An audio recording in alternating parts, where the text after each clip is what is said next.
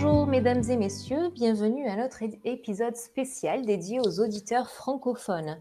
Je suis Sophie Serrao, je suis née à Nîmes, plus précisément dans le Gard. Je n'habite plus en France, cela fait déjà 15 ans. Je vis donc au Portugal. Il y a 15 ans en arrière, mes parents ont pris la décision de venir vivre dans leur pays d'origine. Ils sont venus en quête de la qualité de vie en dehors du stress des grandes villes. J'ai une licence en sociologie, un master en gestion et je travaille depuis 2016 chez Randstad Portugal. Le poste que j'occupe aujourd'hui en tant que consultante senior me permet de donner l'opportunité à des candidats qui parlent le français d'occuper le poste de leur rêve et de leur donner le sourire. Cela est pour moi une grande joie. Alors par contre, un fun fact sur moi, je suis française, née en France, mais je n'ai jamais connu Paris. J'espère un jour connaître la capitale française et aller déguster le meilleur de la pâtisserie française qui me manque énormément.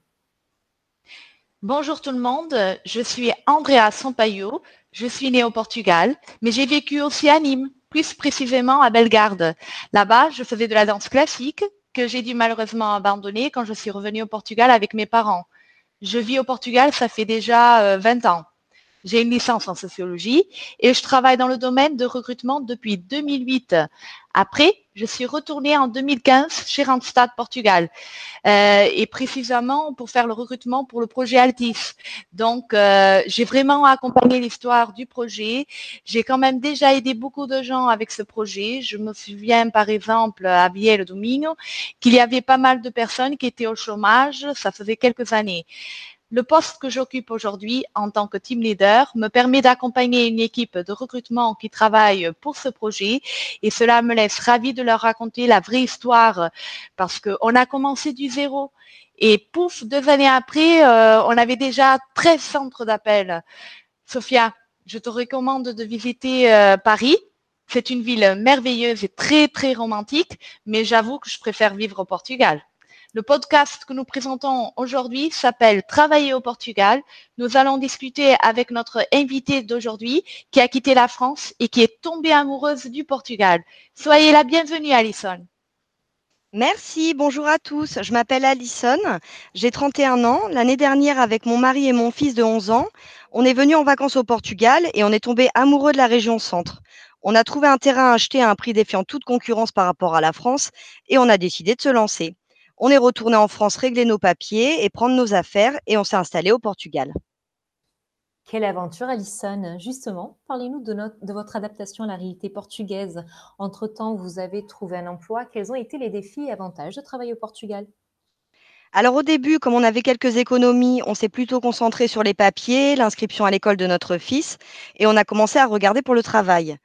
Comme on avait toujours travaillé dans la restauration, mais qu'on ne parlait pas portugais, c'était un peu difficile de trouver dans ce domaine. Mon mari a trouvé une annonce sur Internet pour travailler dans les jardins et un de ses collègues lui a parlé de Randstad, qui est une entreprise qui recrute des personnes parlant français. Dans mon cas, c'était pour travailler au service client d'SFR. J'avais jamais travaillé dans le domaine du call center, alors ça m'a fait un peu peur. Mais lors de mon premier entretien, on m'a expliqué que 80% des personnes qui postulaient pour ce poste n'avaient jamais travaillé pour un call center avant. Donc ça m'a un peu rassurée déjà. Vous êtes un bel exemple. Changer totalement sa vie dans un pays auquel vous ne parlez pas du tout la langue, c'est un beau défi.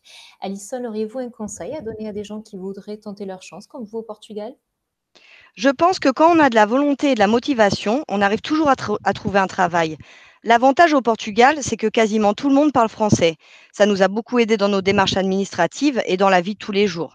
Mon entreprise Randstad a 13 sites dans le Portugal, ce qui permet d'avoir un choix étendu sur son lieu d'installation. Et le fait de parler français m'a permis de trouver un travail rapidement chez Randstad au Portugal et de trouver une stabilité financière. C'est vrai que le salaire y est plus bas qu'en France, on y a pas mal réfléchi au début, mais la vie est beaucoup moins chère. Du coup, ça équilibre. Et ça nous a permis d'avoir une belle qualité de vie et on a pu être propriétaire, ce qui aurait été très compliqué en France, alors que les salaires y sont plus élevés. Alison, parlez-nous de votre expérience de travail au Portugal. Je suis très contente. J'ai déjà appris énormément de choses sur le call center. Je me sens bien entourée. Il y a une bonne dynamique de travail. J'ai rencontré déjà beaucoup de personnes différentes. Je me sens maintenant, au bout de deux mois, vraiment à l'aise et épanouie dans mon travail. Franchement, si vous avez des doutes, il faut les dépasser et se lancer. Il faut mettre en pratique ses ambitions et réaliser ses rêves.